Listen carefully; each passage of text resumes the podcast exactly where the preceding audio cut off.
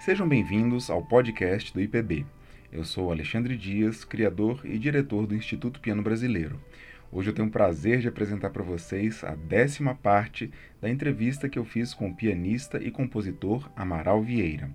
Nesta parte, ele comentou sobre algumas de suas obras compostas a partir de 2006, uh, mencionando também até que ponto é benéfico utilizar-se o piano durante o processo de composição. Uh, falou sobre o grande pianista Roberto Zidon, seu amigo, e a quem ele dedicou, ele, Amaral, dedicou uma elegia em 2011, por ocasião do falecimento deste. Uh, também falou sobre algumas obras que ele estreou no Brasil, incluindo algumas raras peças de Franz Liszt para piano e orquestra, e falou sobre sua opinião a respeito de concursos de piano, tendo já participado da banca de diversos certames. Por fim, ele listou algumas estatísticas sobre seu programa Laudate Dominum, que está no ar ininterruptamente na Rádio Cultura desde 1989, e comentou sobre a importância histórica desta rádio e também sobre sua interligação com a cultura de São Paulo. Antes de prosseguirmos para a entrevista, deixo o convite para se tornarem assinantes do Instituto Piano Brasileiro. O IPB sobrevive exclusivamente graças aos nossos apoiadores mensais. É possível apoiar com qualquer quantia. Basta acessar catarse.me barra Instituto Piano Brasileiro. Os assinantes recebem todo mês um álbum com 10 partituras raras brasileiras em formato digital, cuidadosamente escolhidas de nosso acervo. Fiquem agora com a entrevista. Oi, Amaral, tudo bem? Seja bem-vindo mais uma vez ao podcast do IPB, em que temos a honra de gravar a décima parte de seu depoimento. Bem, eu que agradeço realmente pela oportunidade e digo a você que quando nós encerrarmos essa entrevista, eu vou sentir muita falta dessas ah, nossas é. longas é. conversas. Já virou dessas uma... memórias que são realmente resgatadas lá do fundo do baú, né? É, com certeza, Amaral. Nós estamos adorando e muita gente também está acompanhando e gostando demais. É, Amaral, a gente precisa retomar é, sobre suas composições a partir do ano de 2006 Sim. até o presente ano, né? Então... É, na verdade, eu vou fazer um pequeno resumo disso uhum. tudo. Uh, na verdade, eu acho que tem algumas obras que merecem realmente um destaque maior do que outras, evidentemente. Sim. Eu já havia mencionado que 2006 foi o ano em que eu escrevi aquele concerto breve para piano e orquestra, Isso. Que foi uma encomenda do projeto Guri, que foi apresentado na Sala Perfeito. São Paulo, que foi o John Ashley que regeu tudo isso. Isso já foi falado. Uhum. Mas foi um ano também em que eu escrevi uma obra encomendada por um coro francês uhum. que são os movimentos concertantes. Uhum. A hum. peça tem o título de Mouvement Concertant. Coloquei o título em francês, porque senão não funcionaria nunca lá. Sim. O francês é muito chauvinista, uhum. gosta das coisas na sua língua. E é uma peça bastante curiosa, porque é uma peça longa, de quase 30 minutos de duração, Sim. para piano solista e coro acompanhando o piano. Nossa, isso é muito raro. É muito raro. É um concerto para piano com acompanhamento de coro. Que beleza. Então é dividido em vários movimentos. E o seguinte, não tem texto. Ah, vocalize? É, quer dizer, cada. Não, não é bem vocalize. Eu quero, eu sugiro na introdução dessa obra que cada regente do coro esco escolha sons. Ah, entendi a sua vontade, sílabas, a sua sílabas, onomatopeia, exatamente, que mais combinem com aquele determinado trecho da composição. Uhum. Então, há momentos em que, por exemplo, a, a participação do coro lembra muito a figura de metais. Então, vai tá, tá, tá, tá, tá, tá, alguma uhum. coisa desse gênero. Sim. Mas eles foram muito criativos nessa estreia, quando foi feita lá na cidade de Epinal, uhum. onde tem esse coro de altíssima quali qualidade. Esta gravação está no YouTube. Sei. Esses movimentos concertantes. Então foi uma peça que me deu bastante trabalho, porque é uma coisa que não faz parte da sua uh, da, sua rotina de uhum. escrever uma peça em que você tem um coro fazendo o acompanhamento do Sim. piano solista. A parte de piano é bem difícil, bem complicada. O Beethoven tem a, fanta a, fantasia coral, né, que é para piano e coro. Sim, né? sim, sim. Daí e orquestra, orquestra claro. e orquestra, né? Sim. Na verdade é uma peça também um pouco bissexta dentro da produção beethoveniana, uhum. mas a proposta era outra. Aqui realmente é uma coisa para ser feita uh, com o objetivo de transformar a participação coral como se fosse realmente uma orquestra acompanhando. Certo. Você, você presenciou a estreia ou ouviu apenas por gravação? Não, eu toquei. Eu fiz ah, a foi você eu o pianista. Eu toquei Perfeito. a parte solista e foi uma loucura, porque Nossa. eu estava participando, eh, isso foi combinado, eh, eu tive um tempo para compor essa obra, mas eu participei três vezes do júri do concurso internacional de piano de Epinal, uhum. que é um dos concursos mais importantes da França neste momento. Certo. E já é tradicional, já tem mais de 30 edições. E uh, então, na estreia desta peça, que foi em 2007, eu compus em 2006, uhum. mas 2007 foi estreada. Eu estava assim, por exemplo, sentando na banca do uhum. júri desse concurso, uma média de 10 a 12 horas por dia. Nossa. É. E no dia dessa apresentação, então, as provas noturnas foram suspensas, mas eu fiquei lá, escutando candidato atrás de candidato, uhum. até 5 horas da tarde. Daí fizemos um pequeno ensaio, e a obra foi ensaiada nos entreatos do concurso, né? Olha só. É, na, na, na verdade, é, um, é, é bastante desafiador essa situação. E sem contar que você tem na plateia todos os candidatos, né? Sim. que querem ver como é que toca, como é que toca uma pessoa que está sendo, que está julgando uhum. a performance deles, né? Uma certa muito embora não conheça, né? é muita responsabilidade. Muito embora eles não, conhe, não conhecessem a composição, mas sim, sim. um bom pianista sabe avaliar a qualidade do outro, né? Ah. Isso sem sombra de dúvida. Mas foi um grande sucesso. A obra quase que precisou ser reprisada, tivemos ótimas críticas, tudo isso, mas é um trabalho que eu destacaria. São quantos movimentos? Eu, eu, eu, eu acho que são sete movimentos. Ah, Estou falando assim agora sem o meu catálogo sim, aqui na sim, frente, sem, sem nada, mas são sete movimentos, Perfeito. bem variados entre si. E o piano tem trabalho, viu? O piano tem muito trabalho nisso tudo. E ela já foi apresentada em várias em vários países, já foi executada algumas, algumas vezes. Uhum. Aqui, inclusive, ela foi apresentada no Teatro Municipal pelo Sim. Coral Paulistano. Infelizmente, eu não pude estar presente, mas quem tocou a parte de piano foi o Fulvio Ferrari. Ah, sim, seu aluno. Que, que, que ele era meu aluno naquela ocasião, uhum. mas é, deu sangue. Eu tenho uma gravação dessa apresentação dele. Um, Yara fez uma filmagem. Eu estava fora do Brasil nessa ocasião. Fez uma belíssima figura, tocou magnificamente bem. Bem, daí tá uma peça que eu destaco um pouquinho mais para frente, o ano seguinte, 2007, é uma peça para é, para canto e orquestra. Uhum. Que é uma coisa rara dentro Também, da minha produção. Uhum. Eu tenho várias obras que têm canto e orquestra orquestra dentro da minha produção de, de música sacra. Sim. Mas esta é uma peça realmente que foi. Bem, é o retrato do Brasil. Hum. Eu vou contar exatamente como é que se passou isso tudo. Todos conhecem sobejamente bem um dos maiores patrimônios da literatura brasileira, que é o poeta Tiago de Mello. Sim. Tiago de Mello. Homem. Estatutos do Homem, exatamente, exatamente. É uma figura importantíssima, realmente, de projeção internacional. Uhum. Então, quando o Tiago de Mello estava para completar 80 anos, o maestro Luiz Roberto, Luiz Malheiros, não é Roberto, Luiz. Malheiros, que na época estava trabalhando em Manaus, onde havia um movimento muito grande de, de ópera, né? um movimento grande da, de música vocal, tudo isso, ele teve a ideia de encomendar a alguns compositores brasileiros uhum.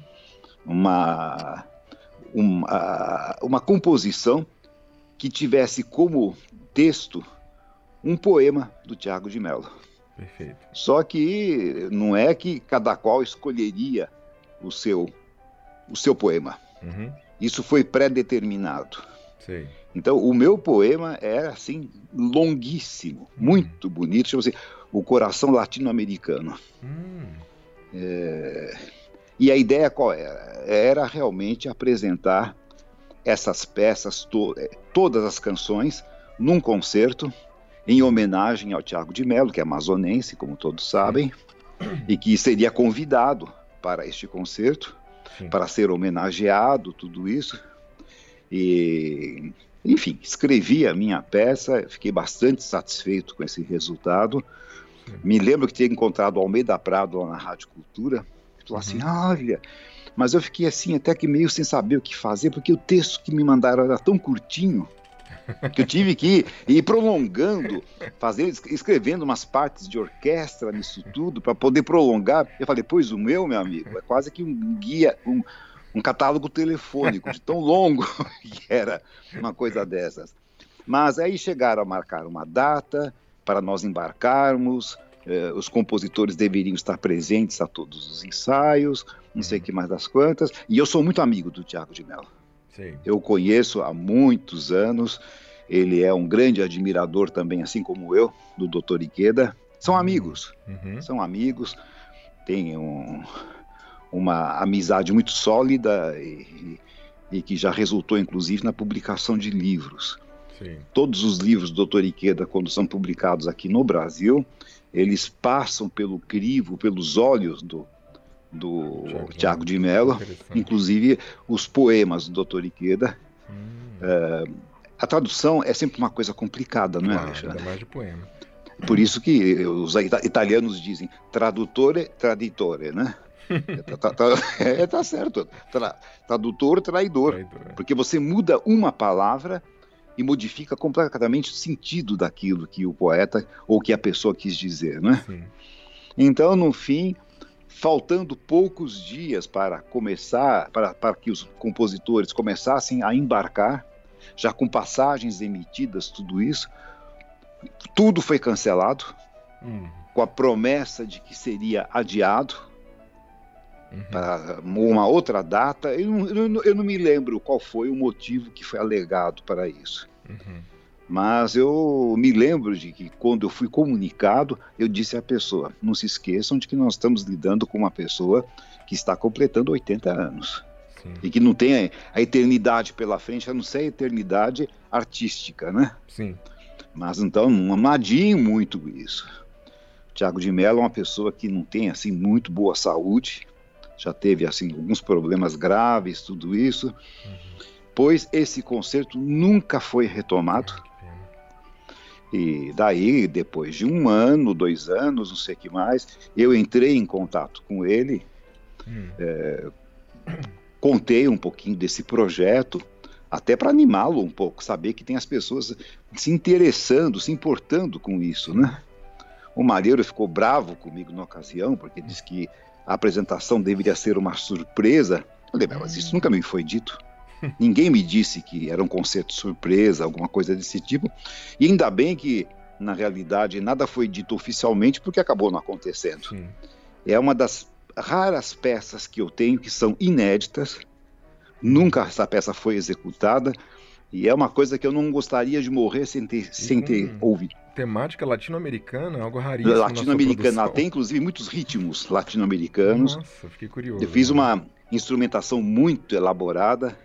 Eu, é uma peça que é das poucas peças do meu repertório, do meu catálogo, ainda inéditas. Sim. Então, se algum dos nossos maestros estiver escutando Sim. essa nossa entrevista, tudo isso é um, uma.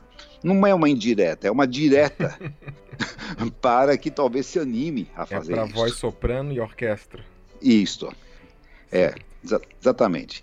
Bem, daí no ano de 2010, eu destacaria duas peças que eu escrevi para piano, que você conhece bastante bem. Hum. Uma delas são aquelas aquarelas japonesas, ah, a Japanese Watercolors, em que eu utilizo peças de 10 minutos de duração para piano, sim. no qual eu utilizo quatro temas uh, bem é, conhecidos da música japonesa. Sim. E as aquarelas taiwanesas, porque foi justamente o ano em que eu viajei para tocar tanto no Japão como também fazer a minha primeira turnê em Taiwan. Né? Hum, que interessante. Então, eu escrevi também, uh, por sugestão deles, eles me mandaram quatro canções taiwanesas Sim. que eu adaptei para piano. Essas duas peças estão no YouTube também disponível, disponíveis para quem quiser escutar e foram lançadas em CD em Taiwan e também no Japão. É, justamente tocando. eu tocando. Uhum. Eu fiz as gravações aqui em São Paulo e é bem interessante porque em Taiwan elas foram lançadas por um selo de música clássica bastante importante uhum. que chama-se Sunrise Records. Ah, que é o selo justamente que representa os grandes selos internacionais, Deutsche Grammophon, EMI, Decca, uhum. todos, os, é, todos esses lançamentos internacionais de selos de primeira linha são representados em Taiwan, que é um país de pessoas muito cultas e que loucas por música, pelo Sunrise Records. Sim. E eu até quero, assim, em primeira mão, você já sabe, mas eu uhum. quero em primeira mão contar para quem estiver nos ouvindo que eles estão muito interessados. Nós estamos em fase de negociação uhum. de lançar lá por esse selo a minha gravação dos estudos transcendentais de Liszt. Ah, isso é muito importante, Maral, porque foi o 13 é... terceiro volume da sua é, gravação de Liszt, né? É. E que só saiu em fita da, cassete, né? Só, só, só, saiu em fita cassete. Infelizmente não havia recurso para poder lançar isso em CD naquela ocasião, mas as matrizes estão de muito boa Perfeito. qualidade, tudo isso. Então, nós estamos quase que finalizando. E mais, outro, outros títulos de Liszt também, eles têm grande interesse. Sim. É que a coisa, evidentemente, tratada assim à distância, Sim não flui com a velocidade que a gente gostaria. Sim. E, e o seguinte, quando você trata, negocia com o oriental, você com o asiático, você precisa realmente ter controle sobre esse elemento que é o elemento paciência. Hum. Se você tenta forçar alguma coisa ou apressar, nós estamos acostumados a um, a um sistema de vida a um ritmo de vida muito, muito rápido, muito afoito. Uhum. E isso não é a característica deles. Sim. Então, nós estamos negociando o lançamento desses estudos transcendentais já há cinco anos. Olha só. Já há cinco anos. Então, é por esse motivo que eu ainda não coloquei isso no YouTube, porque eles são muito Sim. rigorosos quanto à divulgação. em algum momento nós temos a expectativa de que a Scorpius adentre as plataformas digitais, né, Amaral? Sim, sim, sim. É um, é um objetivo que nós temos, uh, mas está realmente. Isso vai depender ainda de muita coisa que virá acontecer ainda no futuro, né? Então, essas duas obras são realmente grande. Eh, seriam dois, dois destaques, porque fogem também do, do, do, do, do meu catálogo habitual de composições. Certo. E eu incluiria 2010 também uma nova cantata de Natal que eu compus. Hum. Que foi estreada ainda depois da turnê do Japão, uhum. é, no Museu de Arte é, de São Paulo, no MASP. É uma peça é, também bastante interessante em termos de formação. São uhum. dois pianos, tem alguns instrumentos de sopro, percussão completa, coro, evidentemente, solistas. Uhum. E é, esta cantata de Natal praticamente você conhece aquela primeira cantata de Natal? Sim, você participou, inclusive. Ali, eu participei aqui em Brasília com a Dona Bey, cujo texto é então, belíssimo. Então, é, essa é a, primeira cantata. Essa aqui foi uma segunda cantata uhum, de Natal. Qual é o texto da, da, segunda cantata? Ah, lá tem um texto misturado. Eu, eu havia incluído, inclusive, ah, é, foi bom você ter perguntado isso. Uhum. Que é a gente poder realmente dizer as coisas como elas são, né? Uhum. Que é, um dos textos que eu havia selecionado para essa cantata era um poema do Vinícius de Moraes. Hum. Muito bonito, muito espiritualizado, inclusive, coisa que não é assim muito da vertente dele, né? Sim. Mas que achei bem, que casava perfeitamente bem com o meu objetivo. Mas, evidentemente, Vinícius sendo Vinícius, você tem que consultar. Existem os herdeiros, existe é, os direitos, tem que saber se pode, se não pode, em que condições, se cede, se vende, se aluga, uhum. o que, que faz em relação a isso. Daí eu fiz essa consulta na... e veio uma resposta negativa. Ai. dizendo nem que não. deram preço, era que não. Nem então. deram preço, não, hum. não. Imagine, Isso é um imagine colocar. A lei imagine... permite que se negue, né, Amaral? Sim. Agora, é, eu... então, não só, não só negando, como dizendo ainda o motivo, que era realmente quase que uma heresia querer colocar uma peça de Vinícius de Moraes em numa, numa obra sacra, uma obra de expressão uhum. sacra. Eu falei, mas então não se preocupe, não seja por isso. Uhum. Eu mesmo acabei criando um texto uhum. para esta parte que seria contexto. Eu já tinha escrito a música, né, na realidade. Uhum. É, substituí a letra completamente, acho que ficou muito bem do jeito que está. Então tem duas e... versões. É, duas versões, uma das quais jamais será executada, provavelmente. E agora faço questão de que não seja tocada, Entendi, realmente. Faço questão. Mas daí, então, já passamos para o ano seguinte, 2011, uhum. em que duas obras se destacam. Uma, a primeira delas é a Missa Pascalis, para coro e orquestra, Sim. que é uma peça que foi estreada justamente no domingo de Páscoa, uhum. na Catedral da Sé aqui de São Paulo, uh, pelo coro, eu preciso agora me lembrar, voz ativa, uhum. que é que era regido pelo Ricardo Barbosa, que estava na ocasião, ficou, ficou muito doente naquela ocasião, no fim veio até falecer. E uma orquestra que foi montada para esse essa apresentação. A missa foi oficiada pelo cardeal aqui São Paulo e regida pela Naomi Munakata. A grande regente de Covid. A grande regente que faleceu, faleceu esse ano de Covid. Tempo. Exatamente, é. exatamente. Mas com essa. Isso, isso eu gostaria de dizer para quem estiver nos escutando, que com essa missa pascalis, eu fechei praticamente toda a música que eu havia escrito para a Semana Santa. Hum. Que tem o Stabat Mater, Uhum. Tem as sete palavras de Cristo na cruz, que é um oratório. Sim. Tem a missa de domingo de Páscoa, a missa pascalis. Uhum. E algumas obras que podem ser executar, executadas na Sexta-feira Santa, né? Sim. Então, a música completa para a, a, a, não liturgia, mas para ser para essa ocasião religiosa, vamos colocar Sim. desse jeito. Uhum. Então ficou completa desse jeito.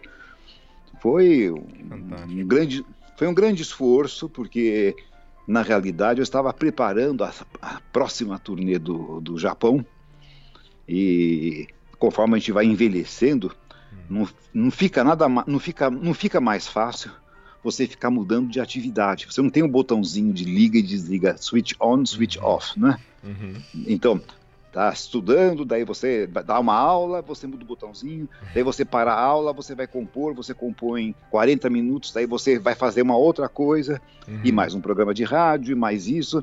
Essas coisas vão ficando mais complicadas Era com o passar. Fazer só uma coisa, depois só ah, outra. Sim, ah, mas não tenha dúvida. Para mim, quando tem assim turnê no Japão, que é um uhum já, já tive a oportunidade de mencionar diversas vezes o quanto isso é cansativo, o quanto isso é exigente, mas é como se fosse o paraíso, porque eu estou concentrado, única, focado, Sim. única e exclusivamente numa única atividade. Certo. Agora aqui eu tenho uma atividade muito diversificada. Sim. Então isso realmente me, é bastante oneroso. É. Tem, tem, tem, tem um custo. Tem uma, mas a gente mental, né? É, exato, exato. Tem que ter uma, uma, uma velocidade de adaptação muito rápida. Sim. E mais, o processo de criação musical, quando você tem que interromper uma composição na qual você está, está trabalhando uhum. para dar uma aula, uhum. isso é, é, doloroso algumas Sim. vezes. Porque não quer dizer que no dia seguinte você retome a composição Sim. exatamente com é aquele você tá mesmo. desvendando espírito. ali os caminhos, né? Exato. Tendo insights, né? É, você está num momento que é o momento perfeito para continuar, e, no entanto, aquela atividade é cortada, porque a vida Sim. tem realidades. Mas, enfim. E, Amaral, eu... aproveitando, você compõe é, na cabeça também? Eu quero dizer, você Sim, consegue eh, retomar uma obra para é, estabelecer as ideias, depois vai lá e escreve no papel? Consigo, consigo fazer isso. Hum. Eu sempre gosto de dar uma testada se essa ideia funciona Sei. ou não. No piano, mas né? É, é, o piano. Uhum. E me lembro que uma vez, num dos encontros que eu tive com o Camargo Guarnieri, ele perguntou: Você usa o piano para compor? e eu falo: Sim, na maior parte das vezes, sim. Não tem nenhum problema, tem nenhum problema. Existe muita gente implicante que acha que compositor não deveria usar o instrumento, mas eu sou completamente contrário a essa ideia. Eu acho que o piano é uma grande ajuda. Essa é uma discussão que eu já vi, Amaral, é interessante, porque da mesma maneira como você falou que o programa de editoração musical pode enviesar tem quem diga que compor ao piano pode deixar, digamos, uma sinfonia mais pianística, né? Ah, sim, sim. É, uma coisa é, é, por isso que eu digo, não é compor ao piano, sim. é testar algumas Perfeito. ideias, né? Isso é diferente. Sim. Você compõe realmente no plano abstrato, na, de um modo virtual. Sim. Agora, eu acho que é interessante você realmente fazer um teste se aquilo realmente está soando do jeito que você. A combinação harmônica, sim, encadeamento de ideias, é, um pouco aqui e um pouco lá. Mas não ficar realmente utilizando uh, o instrumento como base para a criação, como você falou, de uma sinfonia. Uhum. Uma sinfonia na qual você vai perceber claramente que o compositor Sim. é mais pianista do que compositor, né? As partes não são escritas de maneira idiomática para os instrumentos, tudo Sim. isso. As ideias realmente são formatadas como se tudo fosse um. Como se a orquestra fosse um grande piano, né? Sim, sim, sim.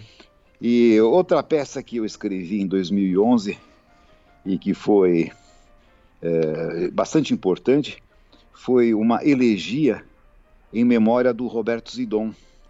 Ah, que você já tinha dedicado a ele a tocata, né? A tocata. É um pianista que eu sempre admirei muito. Eu acho que é um pianista que foi muito injustiçado, mais um aqui neste país. Um pianista de uma. Em, em que sentido? de não ter sido reconhecido na exata medida da importância que ele teve como intérprete. Porque aqui no Brasil é só Nelson Freire. Não existe mais nenhum outro pianista que saiba tocar piano afora o Nelson. É, desculpe, é, desculpe Sim, dizer não, isso. Eu tô, eu tô, tentando lembrar aqui, por exemplo, que o, o, Nelson e o Zidon começaram na mesma época, inclusive. Na né? mesma época. surgiram sim. juntos. Surgiram juntos. E, e, e, o Zidon, até que em São Paulo teve um período importante, mas depois a carreira dele foi rareando, né?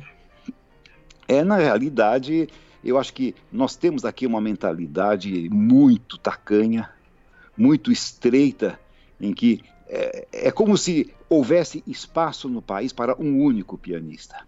Uhum. Eu acho que o Zidon foi um pianista da mesma envergadura que o Nelson. Uhum, uhum. Em alguns aspectos, eu acho que até superior ao Nelson.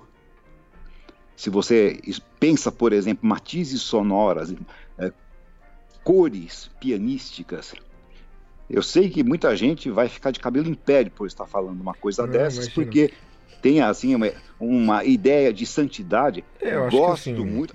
Admiro, admiro muito é, os Nelson. dois são fenômenos da natureza. São dois digamos, né? fenômenos. Né? E que, e que não estão em contraposição um ao uhum. outro. E, e o Zidon, eu acho que na ele, real... ele tem a característica, parênteses, Amaral, que ele é um dos pouquíssimos pianistas brasileiros a terem gravado para Deutsche Grammophon. Se não me engano, só cinco pianistas brasileiros gravaram para Deutsche Grammophon. Sim, e ele gravou muito, e, muito. Nenhum, e nenhum outro gravou tanto ah, quanto é verdade, ele. ele é que mais gravou, é. Mais gravou, gravou a integral das sonatas de Scriabin, Sim. gravou a integral das rapsódias húngaras de Liszt, Sim. gravou uh, várias obras de Chopin. É, os gravou, e os, os Isso, e os improvisos gravou um, um é, é, LP, que era na época, né? Sim, sim. Dedicado a Vila Lobos. Excelente LP, aliás. Tem Excelente LP. Né? Sim, sim. Na verdade, a gente tem que dar mérito. Né? É, a essas figuras Sim. que foram realmente tão importantes e que levaram o nome do Brasil para muito longe. Sim, com teve certeza. uma então. Ele morou na, na, Alemanha por muito tempo também, né? Por muito tempo. Ele morou na Alemanha por muito tempo. No fim, foi professor de uma grande faculdade de música, Sim. onde ele teve a oportunidade de orientar pianistas que acabaram desenvolvendo uma excelente carreira. Uhum. Então, quando o Zidon morreu, uhum. eu aqui me lembro de ter visto, talvez em um dos jornais aqui de São Paulo, uhum. uma linhazinha ah. comentando assim, como, como se fosse totalmente irrelevante. Totalmente Sim. irrelevante. E tendo tido um, um excelente contato com ele durante muitos e muitos anos, não era assim um contrato. Não, eu, eu considerava um amigo e sim, acho sim. que também ele me considerava um amigo. Uhum. Houve uma ocasião que a gente se correspondia muito. E ele era muito pródigo nisso. E ele tocou sua tocata? É, ele chegou a tocar, sim, tocou, tocou. Ele não chegou a gravar a tocada, é, é. o que foi uma pena, realmente, porque teria tocado isso de uma maneira esplêndida, com toda certeza. Mas o que eu acho assim interessante no caso do, do Zidon é que ele tinha assim um, uma cultura muito grande, uhum. uma cultura muito grande assim que transparecia nessa troca de correspondência que nós mantivemos, por exemplo, no meados do século, do século dos anos 80 uhum. até comecinho de, dos anos 90, é, cartas muito minuciosas em que ele é, faz menção a, a, obras de literatura, faz menção a, ao que está acontecendo politicamente pelo mundo, tudo isso. É uma pessoa uhum. antenada, uma pessoa ligada realmente ao, à sua época, ao seu tempo. Uhum. E tem coisas realmente inacreditáveis da, da discografia dele. Aquela sim, gravação. Muitos brasileiros também. Né? Muito brasileiros, sim. É uma coisa que o senhor Nelson Radamés. fica nos devendo, fica nos, fica nos devendo. É, o Nelson realmente. Um, é, embora não seja o, o, prato principal dele, mas ele tem um CD excelente de Sim, eu sei, eu sei, mas um. É. Uma andorinha não faz verão. Eu já ouvi, já vi esse ditado não sei onde, né? O, o mas... Zidane gravou é, é, Almeida Prado, é, Radamés Inátili, sim, é, sim. Nepomuceno, Nazaré, né? Gravou muito, gravou esses. muita música brasileira é, e incluía nos programas de recital. Uhum. E uma das coisas que tem que ser realmente aqui muito enaltecidas é a maravilhosa gravação que ele fez da Sonata Concorde, ah, do Charles Ives. Charles, Charles Ives, sim. Uma peça de uma dificuldade transcendental. Sim.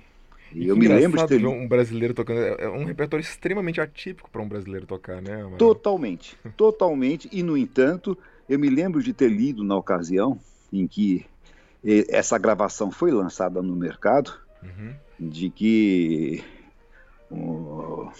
eu, isso foi uma, uma, uma, crítica de um, de um inglês uhum. saiu na, na, acho que na Gramophone, uma dessas revistas importantes, uhum. dizendo que dificilmente alguém conseguiria tocar essa obra nesse nível em qualquer época da história da humanidade. Nossa. Que haveria, haveria um esforço muito grande para tentar igualar, tocar com aquela mesma qualidade.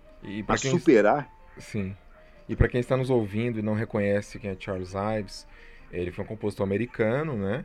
é, é, bastante pioneiro no que seria música de vanguarda, né? Sim, música moderna. É, sim. na transição ali do século XIX século XX, ele já estava compondo com técnicas extremamente avançadas. Usando quartos de tom, exatamente, é, clusters, exatamente. Etc. E, e, e, teve a sagacidade de que, para não depender da música para viver, tornou-se um corretor de seguros muito bem sucedido.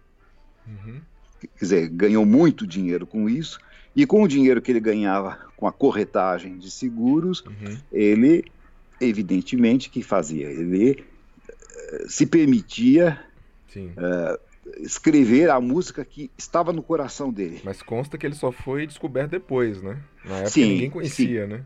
É, pouca gente, pouca é, gente. Era um, era um outsider, mais um sim. outsider, mas se manteve muito fiel aos seus princípios Sim. e tem uma obra muito consistente. Agora, essa Sonata Concorde é realmente de matar. A dificuldade dela é extraordinária. E o Zidon, ele consta que ele tinha uma leitura transcendental, né? Daquelas de pôr Não. na frente e ler na hora, né? Isto eu presenciei diversas vezes. Hum. Eu me uhum. lembro que uma vez nós voltamos de um festival de Campos do Jordão, em que eu havia tocado, ele também havia tocado, estava precisando vir a São Paulo, uhum. então veio conosco no carro.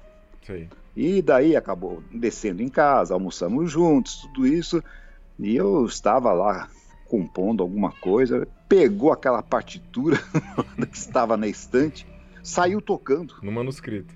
No manuscrito. Saiu tocando. E no dia seguinte estaria viajando para o Rio de Janeiro para fazer aquela gravação daquela, daqueles 100 anos de música brasileira. Ah, esse, esse é um dos CDs mais maravilhosos que eu já ouvi. Então, e ele já que. Ah, eu vou incluir essa peça. Imagina, ele estava lendo Olha, naquele então momento. Quase que entrou. Quase que entrou. Quase que entrou, mas que estava com esse. Não me lembro. Estava com excesso de minutagem. Estava com excesso de minutagem Nossa. naquele momento. Então, quando eu recebi a notícia da morte do Zidon, Sim. eu fiquei evidentemente muito abalado, muito triste Sim. pela pelo fato de não pelo fato de ele ter morrido, porque isso é o destino de todos, hum. mas pelo fato de eu saber que ele teria apreciado ter sido mais reconhecido no seu próprio país. Uhum, uhum. Então escrevi essa essa elegia Sim. e ela foi estreada em 2013 em Trieste, na Itália, Sim. por um grande pianista italiano que foi aluno do Zidon chama-se Igor Cognolato. não sei se você chegou já a escutar alguma coisa dele ou não. Eu creio que sim, ele está no Facebook, ele escreve. Ele está, né? ele uhum. está no Face. É um pianista que tem uma grande presença na Alemanha, na Europa, na realidade. Uhum. E essa peça foi editada na, na Grécia. Certo. Essa partitura foi editada na Grécia. Que é onde ocorreria o concurso, Roberto. Onde ocorreria ano, o concurso. Do qual você agora... seria um dos membros do júri, né? Sim, exatamente. E essa peça seria uma das peças de confronto né, do concurso. Hum. Mas eu acho que, é, enfim, eu me sinto muito feliz por ter homenageado esse grande brasileiro Sim. que ficou, que, que, que, está ainda muito esquecido. Uhum. Você sabe perfeitamente bem quem foi Roberto Zidon, uhum. muitas pessoas que estão nos escutando também sabem, mas existe uma geração mais jovem de brasileiros que desconhecem, Sim. que não sabem realmente quem foi esse, esse pianista que teve um destaque internacional e mais pelas minhas perambulações pelo mundo, tocando aqui, tocando ali, em lugares muito distantes. Sim. Volta e meia alguém perguntava, mas e aquele grande pianista brasileiro? O Roberto Zidon, como, uhum. onde é que ele está, o que, que, eles têm, o que, que ele tem feito, porque ele teve assim um período da vida dele, os últimos 20, 25 anos, para quem morreu com menos de 70, ele tinha uhum. 69 quando faleceu, é. então ele se retirou um ele pouco da vida retirado. artística. É. Ficou retirado. Recolhido, é verdade. É, Acho que até a então, década de 90 ainda ele ainda tocava, né? Mas e tocava disso e tocava nos mais importantes palcos do mundo, né? Sim. Os mais importantes palcos do mundo e um repertório sempre muito interessante, muito instigante. Uhum. Então, foi a homenagem que eu prestei a ele nesse ano de 2011. E os anos seguintes, vamos abreviar um pouco isso, porque nós temos ainda outros assuntos Sim. a conversar hoje. Uhum. Destacam-se um pouco as peças que eu escrevi para as turnês do Japão de um modo mais específico. Sim. Uma das quais, duas das quais você acabou colocando naquela série do Instituto Piano Sim. Brasileiro que eu adoro por dentro das partituras, né? Isso. né? A Musical Celebration, uma celebração ah, musical para os 50 anos de fundação da Min On Concert uh, Association, certo. que é, essa, que é essa agência de concertos para a qual que, que, me, que me contratou desde a primeira turnê até agora, Sim. que é uma peça de quase 10 minutos de duração, também bastante encrencada, uhum. e uma peça que eu escrevi justamente para uh, homenagear as pessoas que foram afetadas por aquele grande tsunami de 2011. Uhum. Então, a, a canção da solidariedade, Sim. Song of Solidarity. Uhum. Eu coloco esses títulos em língua estrangeira, não é por É como Snobismo. no- do, do poema, né? Do, do É, do poema, Uhum. isso. E também porque, na realidade, é, são os títulos com os quais essas peças foram apresentadas Sim. no exterior, num lugar que as pessoas não entenderiam o português, claro, né? Claro, claro. Então, então, nós podemos passar, acho que, para um próximo tópico Tá. que, me parece, que me parece interessante. Veja, veja o que você acha disso. E Sim. me diga com muita franqueza, porque nós estamos aqui numa conversa, não é uma entrevista, é uma conversa, né? Então, eu, eu estava me lembrando de algumas peças importantes que eu estreiei Isso, por favor, tem muita curiosidade. de outros compositores e que na realidade muitas vezes ficaram restritas a uma única apresentação Sim. ou a duas apresentações. Então uma uma peça que eu acho que, por exemplo, foi bastante importante no bicentenário de Liszt, que foi 2011, era o ano que nós estávamos Isso. justamente falando isso. Então, eh, as, as obras de Liszt para piano e orquestra são bem mais numerosas do que a maior parte das pessoas imagina. Sim. Não tem somente os dois concertos para piano e orquestra, não tem somente a fantasia húngara, não tem somente o Totentanz, exatamente a dança da morte, dança macabra, Isso. mas tem muitas outras composições Uhum. e, que foram editadas em tempos até relativamente recentes. Sim. E uma delas é o concerto patético. Isso. Que existe Que tem uma versão dois pianos, né? É, é, inicialmente ele foi escrito em 1851 como uma peça para piano solo. Uhum. Depois, em 1866, se não me falha a memória, Liszt ampliou a peça para dois pianos Sim. e depois, nos anos, no comecinho dos anos 1880, ele já tinha, ele começou a instrumentar, mas não é, faz, não é instrumentar o segundo piano. Sei. Ele reescreveu a parte, realmente pianística, tudo isso. E um compositor que era muito ligado a ele, um compositor de época, Eduard Reuss, Uhum. acabou eh, concluindo a instrumentação, que foi supervisionada e que foi e recebeu as bênçãos de Liszt. Certo. E é uma peça realmente maravilhosa que ficou esquecida, ficou guardada lá no museu, em algum Sim. canto, às vezes catalogada de uma maneira pouco não muito fácil de ser identificada. Uhum. E foi um musicólogo e compositor húngaro que até cheguei a conhecer pessoalmente, Gabor Davas, Uhum. que acabou descobrindo esta versão eh, para piano e orquestra deste concerto. E eu acabei apresentando a estreia brasileira, provavelmente eh, eh, sul-americana, Sim. desse concerto, eh, lá em Aracaju, com a Orquestra Sinfônica de Sergipe, regida pelo Guilherme Manes. Mas não toquei aqui em São Paulo, Sei. não toquei no Rio, essa, Uhum. essa peça. O que, te- o que seria, de certo, muito interessante, porque Sim. é uma peça consistente, é uma peça E no ano do, do ano List, né? ainda. é, exato, exato. Daí eu já havia tocado antes uma peça bastante curiosa também para piano e orquestra, que faz parte desse lote de peças listianas que eu estava me referindo, que é o concerto em estilo húngaro, Hum, que é uma peça que foi não, não vou dizer que tenha sido escrita em 1885, mas tem uma história bonita por trás disso. uhum. Liszt tinha uma aluna que era uma grande pianista chamada Sophie Menter, que Uhum. ele gostava muito, ele apreciava muito, achava que era a filha musical dele. Sim. E isso vindo de Liszt tem um, algum valor, né? Sim. E ela, ela começou a ter aulas com Liszt em 1869, mas tinha sido aluna de Tausig e de von Bülow. Então veio de uma escola Hum. séria, né? Ambos, aliás, também alunos de List, né? Outro- ambos alunos de Liszt, todos listianos, todos lá pertencentes à nova escola alemã, né? Uhum. Daí, e, em 1885, Liszt deu a ela de presente o manuscrito desse concerto em estilo húngaro, que tinha assim a parte de piano e uma parte de segundo piano com instruções bastante claras de como ele gostaria de instrumentar aquela peça. Tímpanos, não sei o que mais, clarinetas, não sei o que mais, papapá, aqui e ali. Uhum. E a, essa pianista, a quem ele deu essa partitura de presente, ela se tornou professora de piano no Conservatório de São Petersburgo. Uhum. E levou a partitura debaixo do braço Uhum. Não contou para ninguém que era uma partitura de Liszt. Uhum. Então, acabou fazendo amizade com Tchaikovsky uhum. e pediu a Tchaikovsky que instrumentasse uhum. essa parte da orquestra que estava só esboçada na parte de baixo e ele, ele fez isso. Ah, que beleza. Não poderia ter sido ninguém melhor, né?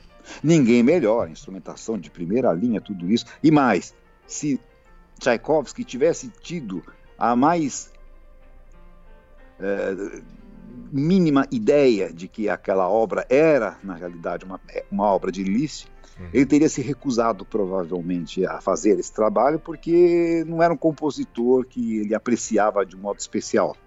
Sim. São aquelas idiosincrasias, né, de, de, que tem que se realmente ser respeitadas. Sim. É, quando Mas eu comentei isso é porque o Tchaikovsky é um orquestrador supremo. É, super, é maravilhoso, um grande compositor. Uhum. Eu acho que podem dizer o que quiserem, mas é um dos grandes nomes da história da música, sem sombra de dúvida. Uhum. Então, ele escreveu e regeu a estreia dessa, desse concerto uhum. com a Sophie Menta como solista, né? Uhum.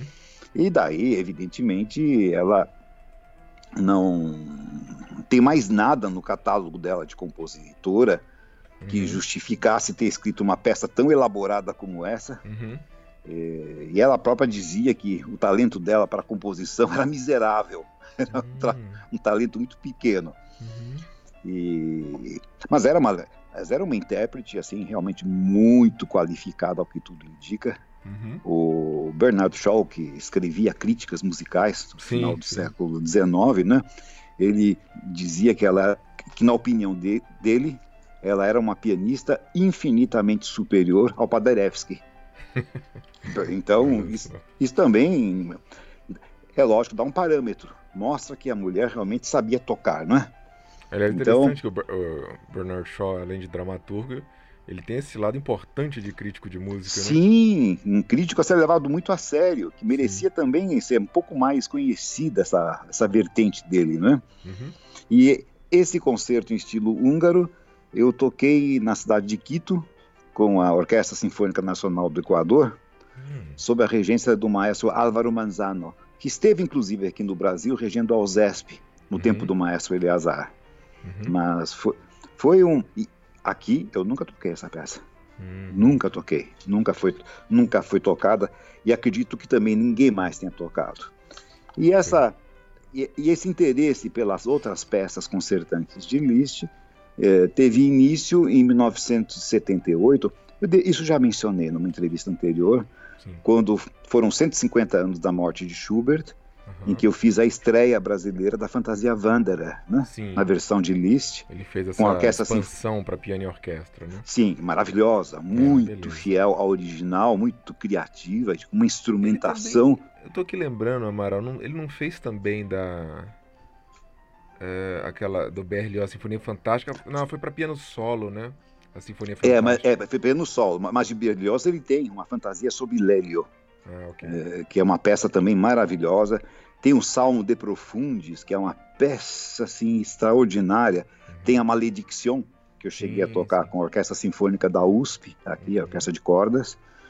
E enfim, eu São acho muitas muitas obras de Liszt concertantes você já tocou. São muitas obras e as pessoas ficam sempre gravitando em torno dos dois concertos para piano e orquestra. Do primeiro, e quando muito, né?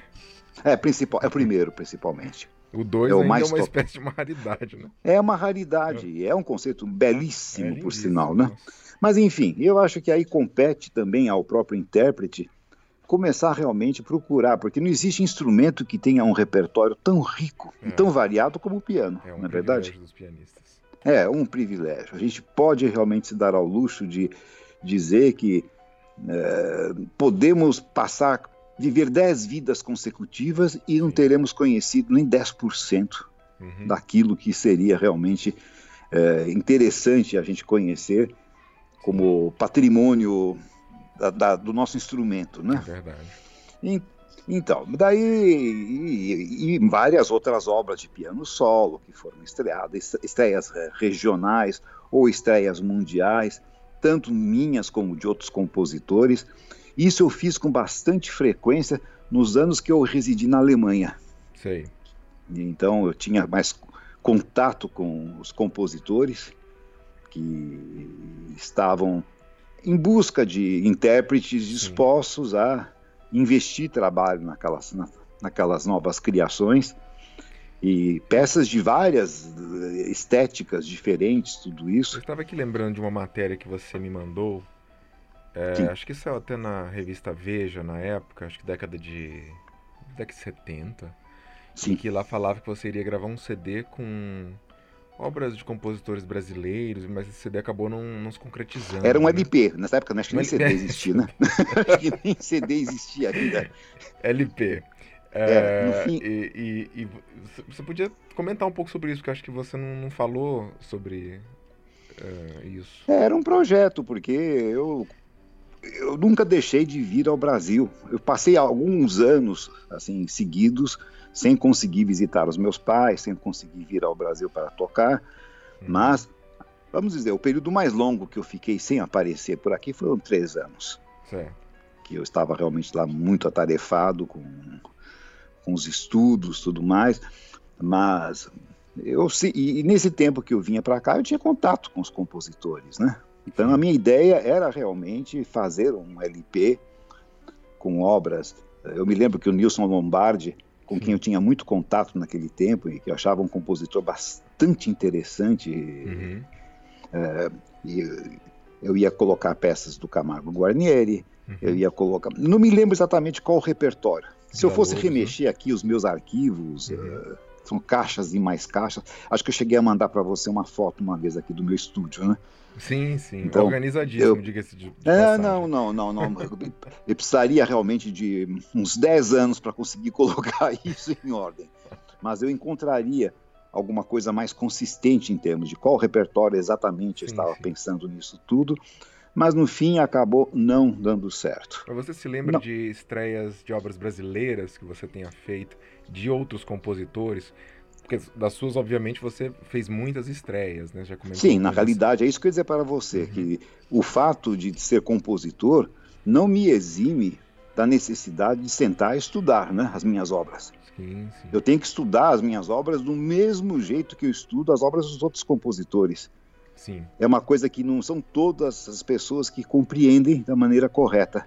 Uhum. Muitos acham que eu, tendo escrito, tendo composto, bem, eu mencionei aquilo uh, numa das entrevistas que quando eu fui participar uh, como ouvinte dos ensaios do concerto breve, que o, o, o, Victor Hugo Toro me disse, mas o maestro Nestlin quer que você toque.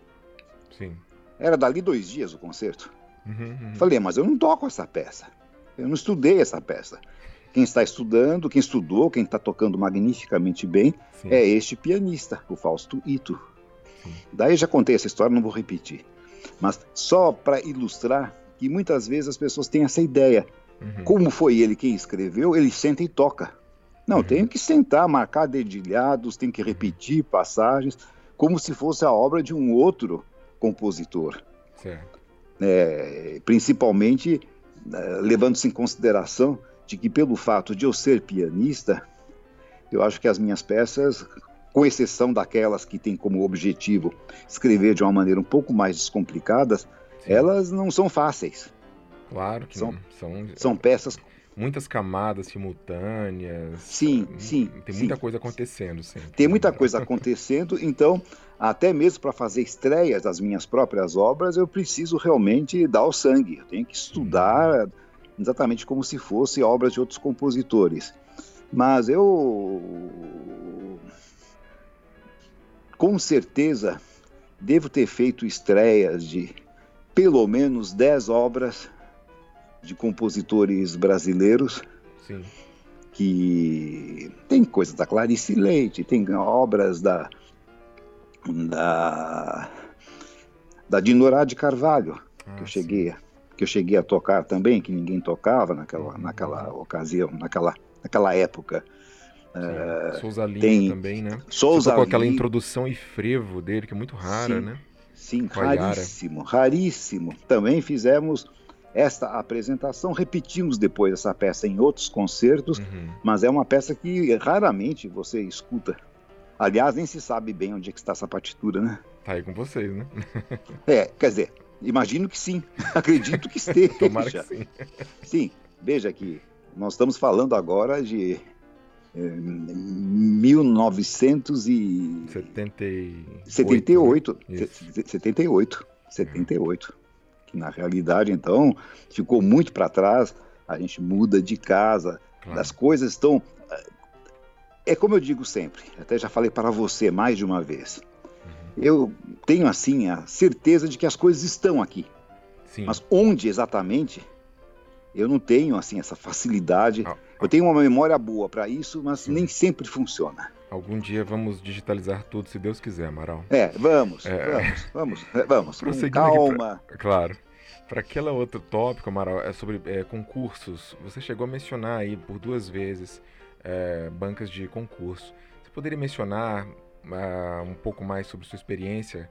É, Sim, eu vou falar. Eu gostaria de falar talvez de uma maneira, ao invés de mencionar Sim. meia dúzia de concursos, que eu considero que tenham sido os concursos mais importantes, e em detrimento de outros que talvez tenham sido também igualmente sim, importantes, sim. eu gostaria de falar um pouco o, o, que eu penso a respeito dos concursos. Sim. Eu acho que, na verdade, é, Bela Bartok definiu melhor do que ninguém o que, que é um concurso. Concursos são para cavalos, não uhum. são para seres humanos, não para música, para arte Quais Sim. parâmetros você vai utilizar no concurso para poder avaliar que fulano de tal é superior é, a outro? Primeira nota certa, né? Para ver se acertou todas as notas. É, né? é exato, exato. o que não necessariamente a, a, digamos, a primazia de um artista, né? Acab... Dizer, né? exatamente, né? acabou se tornando realmente um, um must, uma necessidade Sim. de você realmente tocar todas as notas certas, uhum. de preferência de uma maneira bastante neutra, Sim. que quando você tem um intérprete que ousa fazer coisas muito diferentes dos demais. Uhum. Olha o caso do Ivo Pogorelic. Ah, é famosa essa. Famosa Agrit essa abandonou a banca do concurso Chopin. A, a, abandonou a banca do concurso porque ele foi, ele não chegou às, às provas finais. Sim. Era muito voluntarioso tocando tudo isso uhum. e naquela fase boa dele, porque agora está numa fase péssima, né? Uhum. As gravações são, as filmagens são abomináveis tem toda uma série no YouTube uhum. chamada The Shadow of. A sombra de. Daí aparece Moscow, uh, Warsaw, London, Paris, as cidades onde ele tem se uhum. apresentado. Sei, sei. Realmente é um. É, não tem nada a ver com aquele pianista uhum. interessante que ele foi. Certo. Naquela ocasião que participou do concurso Chopin, que tinha ideias geniais e algumas péssimas também no meio disso uhum. tudo, não tem como evitar. Mas ele arriscava. Uhum. Ele não era um pianista padrão. Certo. Então, um pianista que não foi talhado para concursos. Uhum. Agora, o que eu vejo é que existe uma legião de jovens pianistas que têm a ambição de se tornar grandes artistas Sim. e que acham que só vão conseguir chegar a esse patamar, a essa, esse estrelato, a esse primeiro escalão, se ganharem grandes concursos de piano. Então, não fazem outra coisa na vida a não ser estudar 10, 12, 14 horas de piano. Para concurso. Para concursos. E como, de um modo geral, os concursos têm um, uma exigência de programas bastante parecidos uns com, uns com os outros. Sim. Então, se você tiver lá, deve ter que ter um prelúdio de fuga do cravo bem temperado, uhum. estudos de Chopin, estudos de Rachmaninoff, uhum. Scriabin, estudos do Ligeti. É, se você tiver uma, uma peça romântica importante, uma peça contemporânea de, de relevância, tudo isso, Sim. você sai de um concurso e vai para o próximo. Está pronto, né? Daí você belisca um terceiro prêmio num lugar, uhum. você belisca um quinto prêmio no outro, um segundo lugar num concurso talvez não tão importante, Uhum. Mas acontece que, na realidade, isto acabou se tornando um fim por si mesmo, por si só. Sim. Eu acho que isso realmente é, não é não é saudável. E tem aqueles e não é concursos é que são o sonho de consumo, que seria o concurso Chopin, o concurso Tchaikovsky, principalmente hoje em dia. Sim. Né? Sim, o concurso Clyburn, né? O concurso é, o Van Cliburn nos Estados Unidos. Van Cliburn, uhum. o concurso Leeds. Leeds na Inglaterra. É, o concurso Rainha Elizabeth já não tem o mesmo prestígio que uhum. tinha, o concurso de Genebra já não tem o mesmo prestígio que é, já teve. O Ge Genebra teve uma época que foi o maior do mundo, né? O maior do o mundo. Jacques Klein ganhou Sim. em 53, Sim. né? Bem, mas por quê? Porque o presidente da banca, presidente de honra e perpétuo, era o Alfred Cortot. Sim. Ninguém mais, ninguém menos, né? Sim. Então, com aquela autoridade toda e com aquela, aquele conhecimento musical, Sim. Inclusive, é uma coisa assim extraordinária que poucas pessoas sabem. No concurso de Genebra, todas as provas eram gravadas. Hum. Em fitas de rolo, né? Uhum. Então, se por algum acaso algum candidato se sentisse prejudicado, pelo fato, por exemplo, de ter sido o último candidato a tocar naquele dia, Sim. às 10 horas da noite, para um júri que começou a escutar candidatos às 8 horas da manhã, uhum. Então ele podia recorrer. Ele podia fazer uma reclamação. Fazer uma auditoria ali, né? Auditoria, é. Pedir realmente que isso fosse reconsiderado. E houve casos Sim. em que candidatos que foram rejeitados, que não foram aprovados para a prova seguinte, Sim. houve uma reversão dessa decisão. E Amaral? Porque. Sim, sim desculpa. Não, daí escutaram a fita novamente e perceberam que eles estavam cansados. Os membros do júri que estavam exaustos uhum, uhum. já não estavam nem mais escutando com atenção. Sim. Então acho que isso aí tudo tem a ver com o conceito do concurso. Uh, quando você tem aquele tiragem só, você, você tira, você sorteia o número de sua entrada. Uhum. Se você tem um, a má sorte de ser o número um, Sim. É, eu, eu considero uma sorte. Porque mas pelo você menos entra... toca sem nenhuma comparação ali, né? Sim, mas na realidade não existe ainda nenhuma referência. Sim. Ninguém tocou antes, ninguém, não existe é. uma referência. Sim. Se você tem a boa sorte de ter sido sorteado para tocar imediatamente após um candidato que foi que tocou mal, sim. se você tocar medianamente bem, já fica parecendo melhor sim, que você sim. toca. Uhum. É muito e relativo, né? É relativo. Se você toca magnificamente bem uhum. é, é, depois de um candidato que, enfim, eu acho que existe aí todo um todo um jogo de uh, freios e contrapesos. Sim. Que, que, na realidade. É muito complicado quantificar a arte, né, Amaral? Quantificar sim. um negócio como uma execução pianística. Sim, é muito difícil, sim. né? É, eu acho que você tem como fazer isso num concurso de Fórmula 1 que faz muito mais sentido na minha cabeça, vence quem chegou primeiro. Sim. Então tem aquelas câmeras super, Isso. hiper, mega uh, precisas que vão detectar um bilionésimo de segundo que a, apareceu lá, aquele primeiro carro na frente. Então, tá certo. É, Mara, é um, vez é, eu... Sim. Uma vez eu entrevistei uma professora, uma grande professora de piano, que colocou a seguinte questão sobre é, os concursos nas cidades do interior do Brasil que tem, já são tradicionais em várias cidades, mas que foram se reduzindo, reduzindo, aí vira tipo uma prova, né? E, e, e muitos ganham prêmios, assim, tem prêmios para todos os níveis e tal. E ela tinha levantado a crítica de que isso gera uma falsa ilusão por, no aluno de que ele ganhou um prêmio ali, mas aquele prêmio não é um não vai representar uma grande coisa. É, não, é, não lado, é merecido, verdadeiramente, né? É, não, é, pois é, como quantificar o que é aquele prêmio? Por outro lado, é uma maneira também da pessoa ir lá, se expor e ser ouvida, e, o nome dela ser um pouco mais conhecido, né? Você chegou a pensar sobre esses concursos do, do interior do Brasil, nas cidades do interior? Eu participei de, da Você banca de alguns concursos desse, uhum. e eu me lembro que uma das vezes que eu participei foi uma experiência desastrosa. Hum porque era um concurso de Anápolis, uhum. em que a, eu fui convidado para participar da banca do, do júri deste concurso. E a organizadora do concurso, antes do início das provas, veio conversar comigo E abriu-se completamente. Falou: olha, na verdade, eu vou... este concurso tem sofrido muito ao longo do tempo pelo fato de termos convidados jurados muito benevolentes. Uhum. Então, chega lá uma criança para tocar bonitinha, bem arrumadinha, tudo isso. Ah, que gracinha, 10, nota 9,5, uhum. 9,75, tudo isso. Nós temos que realmente, eu estou contando com a sua ajuda para que este concurso se torne realmente um concurso respeitado, um, um uhum. concurso sério. Então, falei, bem, se é isso mesmo, nós vamos nos esmerar no, em relação a isso. Você foi presidente da banca, então? É, eu estava lá como presidente da banca. Certo. E daí, evidentemente, chegavam coisas inomináveis. Uhum. Inomináveis, realmente. Porque uh, os candidatos tinham que trazer as cópias das partituras para os membros da banca. Uhum. E você via, assim, a seguinte anotação, por exemplo, de uma professora que tinha preparado o seu aluno. Cuidado para não uh, para não acentuar a, a com, com, com cheia. Com cheia. Com cheia. Falei, mas não é possível, meu Deus do céu. Uma pessoa ensinando piano com cheia. Né?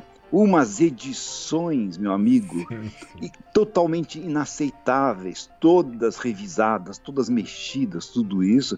Sim. Então, Você quer dizer que de não comum eram versões a... urtext, né? Não, correspondiam àquilo que o compositor havia uhum. escrito. É interessante falar isso para os nossos ouvintes, que existem é, dois tipos de edição, né? Uma que é aquela o texto original, fidedigno, do compositor que se chama urtext, e tem aquela que são as edições interpretativas, em que o, o editor começa a acrescentar um monte de ligadura, pedal, estacato, é, dando a visão quais... dele.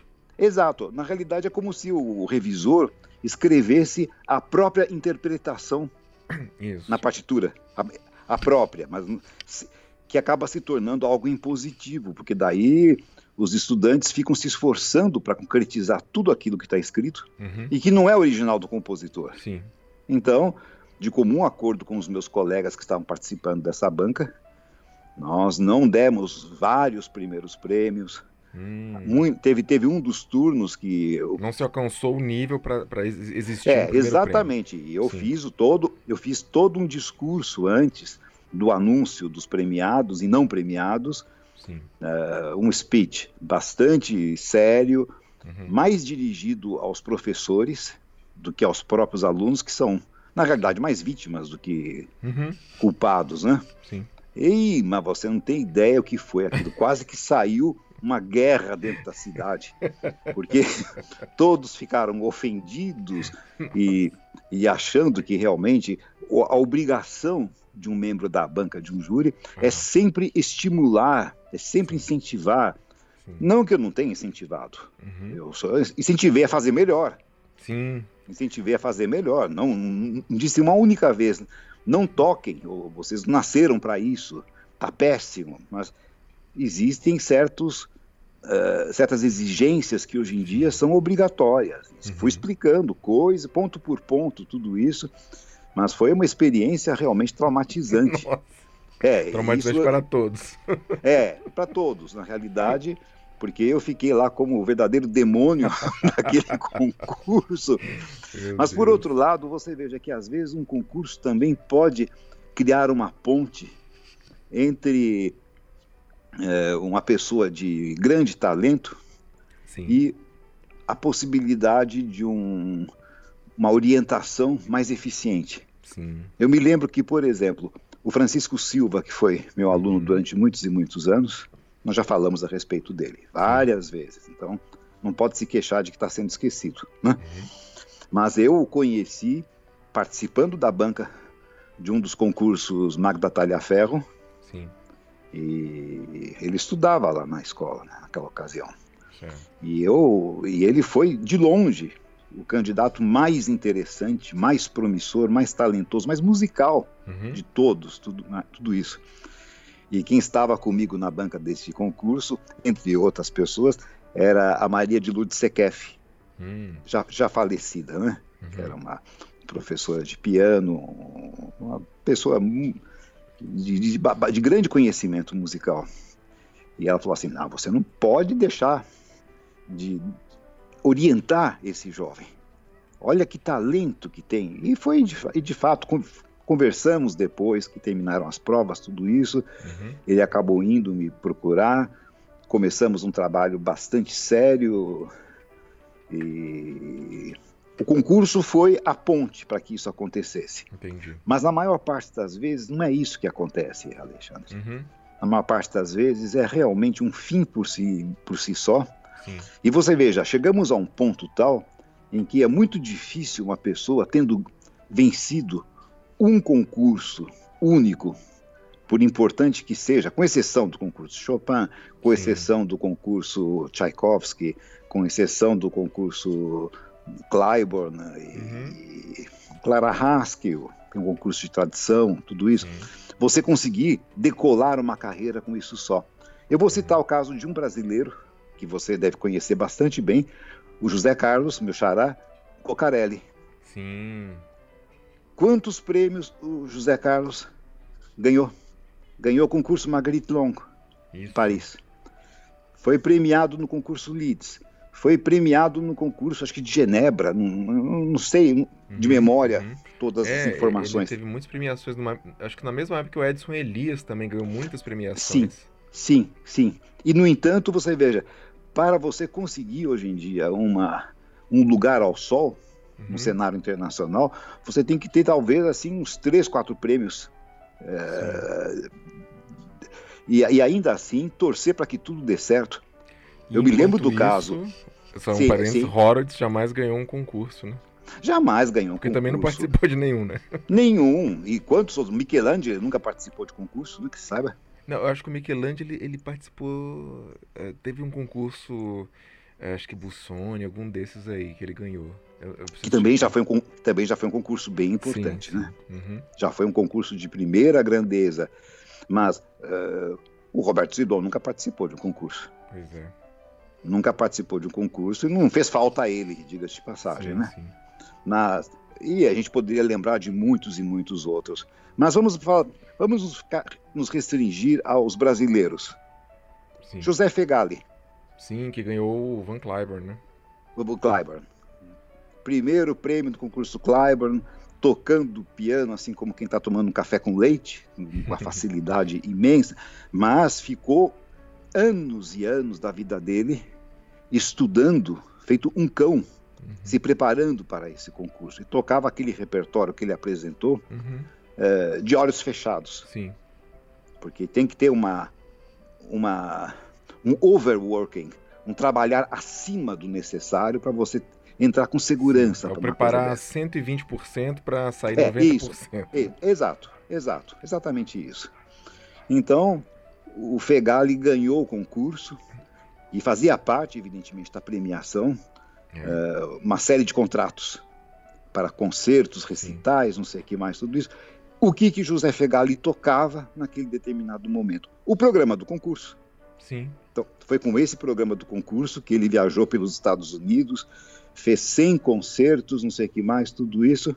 Uhum. Quando acabou essa série de, série de concertos, já tinha sido recontratado, porque também fazia parte do, da premiação, e também pelo fato de ter se apresentado muito bem nos recitais e nos concertos com orquestra. Sim.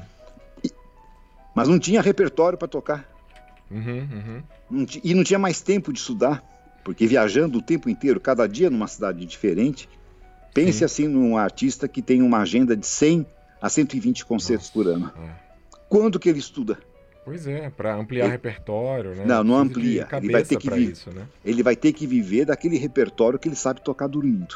Pois é. Então repete. Daí começou a haver uma fadiga em relação ao Fegali nos Estados Unidos. Uhum porque daí ele chega para tocar um recital lá em Detroit é, e as pessoas se lembram que o que ele está tocando é exatamente a mesma coisa que ele tocou uhum. uhum. no ano anterior, dois anos atrás, talvez com uma peça modificada no meio disso. E então aquilo foi criando uma pressão muito grande e acabou no desastre que nós conhecemos, né? É, o fim dele foi trágico. Foi trágico. É, acabou tirando a própria, é. acabou tirando a própria vida. Então, Mas, eu acho que orgulho é um preço brasileiro, o Fegali, é realmente um pianista fantástico. E já que você- fantástico. mencionou, já que você mencionou o concurso Van Clive, não podemos deixar de, de mencionar uma outra brasileira ganhadora, que foi a Cristina Ortiz. A Cristina Ortiz, sim, foi a primeira brasileira a ganhar esse concurso e que acabou provando ter todas as condições de decolar uma carreira de grande envergadura, Uhum. Uma carreira consagrada internacionalmente. Mas eh, o que eu posso assegurar a você é o seguinte: não foi o fato de ter vencido o concurso Van Cliburn que fez dela a grande pianista que ela é. Uhum, uhum. É Ela mais é. uma coisa, né? É mais uma coisa. Sim. Foi uma abriu-se uma porta. Mas é isso também vamos. Em que ano foi que a Cristina Ortiz ganhou o concurso Cliburn? Olha, foi bem no início, uma das primeiras Bem no edições. início. Das primeiras Eu não, eu não me edições, lembro. e sem querer diminuir absolutamente o valor dela, que é uma artista que eu admiro muito, mas é, foi- comparado com as edições atuais, o número de candidatos participantes era muito pequeno, muito reduzido. Uhum. Tem um pianista americano que talvez você conheça, porque já esteve no Brasil também afora. De, além disso, algumas vezes, o Gerald Robbins. Sim. Então, o Gerald eh, falou para mim exatamente quantos candidatos participaram do concurso Uhum. quando a Cristina ganhou. Acabei de olhar aqui, foi em 69. 69. Então, nas primeiras edições. O mundo mudou muito de lá para cá. Sim, Hoje em sim. dia, tente você, Alexandre, fazer a sua inscrição no concurso Ah, sim, só como pra pessoa entrar. física. Não, você precisa de um Hum. empresário que faça a sua inscrição. Sim. Você já tem que estar nesse patamar, neste nível, para que a inscrição seja feita profissionalmente, né? Olha só. E daí, veja, os concursos de piano não param de se multiplicar. Sim. Nós estamos esquecendo tantos outros importantes, como o caso da Gina Bauer, né? Uhum. Nos Uhum. Estados Unidos também, um concurso tradicional. Sim. Nós estamos esquecendo os concursos da França, o concurso Messiaen, o Sim. concurso. E aí vai. O- o- os, os concursos da Alemanha, Uhum, os uhum. concursos de Munique, quanta Sim, gente começou a carreira lá. Verdade. E É, de Israel também, que teve uma Israel, e aí né? vai. E aí vai. Tem uma exemplo. infinidade de concursos. E existe um maluquinho que eu conheci pessoalmente num dos júris de concurso que eu participei no exterior, que é um. Eu não vou conseguir me lembrar o primeiro nome do sujeito, mas é muito fácil descobrir. Uhum. O, Google é ajuda para qualquer falha de memória, né? Sim. O, o sobrenome dele é Ali- Alink. Uhum. Se você. E ele é assim absolutamente fissurado Uhum. pela Marta Argerich. Uhum. Quer dizer, tem bom gosto, tem bom gosto. Mas ele Sim. é assim um, um pesquisador, um, um, um verdadeiro obcecado, uma pessoa obcecada por concursos. Sim. Então ele lançou uma série de livros com sobre os concursos. Sim, eu conheço esses livros, são fantásticos, de capa preta, Então- né? Uns livros enormes. E tem todos os concursos com os membros do júri, com os nomes dos participantes, o que, que Isso. tocaram, não sei o que mais, o que foi, qual foi o resultado disso, né, se houve algum tipo de escândalo ou não. É Gustav fulano- Alink.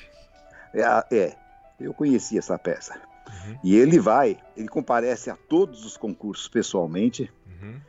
leva uma mochila com todos os livros dele para vender durante os eventos, mas é, é é a pessoa que, que tem realmente essa visão estatística, então é capaz de.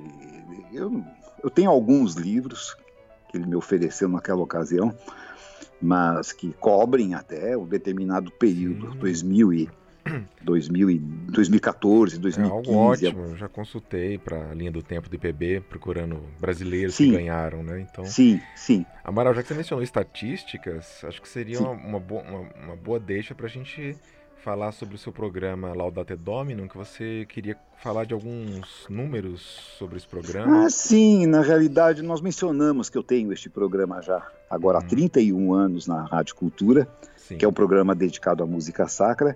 E o ano passado, como foi o trigésimo aniversário do programa, Uhum. então houve uma grande entrevista, uma longa entrevista que foi feita num dos programas da própria Cultura, Sim. que é uma emissora de rádio aqui de São Paulo, que é, transmite somente música erudita, somente música clássica, 20, 24 horas por dia, sete dias por semana. Então é o espaço que o paulistano tem, e agora hoje em dia, com a facilidade de acesso à internet, você pode também sintonizar Sim. essa rádio de qualquer lugar do mundo. Né? Claro. Né? Mas então eu participei de um programa para falar a respeito do meu. Uhum. Foi um programa que foi ao ar, é, primeiramente num domingo, 6 de agosto de 1989. Sim. Isso faz tempo, hein? Faz bastante tempo. e daí eu fiz uma contabilidade na, naquela época que eu fiz a entrevista, como já se passaram alguns meses de lá para cá, eu tentei fazer uma atualização. Ela não é muito precisa, mas uhum. enfim, é o, são os números que eu tenho. Sim. Então, já for, foram ao ar 1.382 programas. Cada um de produzidos. uma hora de duração. Cada um de uma hora de duração. Uhum. Não, e o seguinte, teve um ano em que este programa tinha duas horas de duração. Uhum. Logo no segundo ano de existência, havia ainda uma disponibilidade, então eu podia apresentar obras mais longas, Sim. ao passo que agora, de, depois que ele voltou de novo ao formato original de uma hora, quando tem uma obra de duas horas de duração, uma hora e meia, ou eu tenho que apresentar em programas seguidos, uhum. ou selecionar trechos né, para serem Sim. apresentados. Nesses 31 anos de existência do programa, eu apresentei 7.842 obras. Nossa. Existe é, é, é um, é, tudo, então. É, e tem muito mais. E tem uma lista de espera aqui que você não imagina. Mas quando eu falo apresentar, é comentar. Falar a respeito da obra. Não é simplesmente dizer, ouviremos agora Sim, de fulano de tal, tal peça. Né? É, tem uma, uma pesquisa essa obra foi escrita tanto, esse compositor compôs tais e tais obras mais importantes, ele se destaca da história da música desse jeito, ou ficou esquecido pelo seguinte motivo, tudo mais. Daí eu me lembro que quando eu participei do programa, a peça mais antiga que eu havia programado até então era um, um hino délfico, portanto grego, né? Uhum. De cerca de 450 a.C. É música sacra eram os deuses da época, né? Então a música sacra. E só uma curiosidade, grega... como é que a grafia sobreviveu desse hino? É, na realidade, a grafia está, sempre esteve disponível, o que não sabia como decifrá-la, né? Sim. Isso foi somente no século XIX. Mas é o que? Em papiro? Não, não, não, em pedra. Em pedra? Em pedra mesmo. Gente. Em pedra. É incrível uma coisa dessas. Mas o que não se sabia é como decifrar aquele tipo de Sei. escrita. Mas no século XIX houve um grande trabalho de pesquisa para reconstituir a parte. A, a, e curiosamente, a primeira parte que foi res, resgatada dessa escrita foi a parte rítmica. Hum. E só hum. depois a parte melódica. Entendi.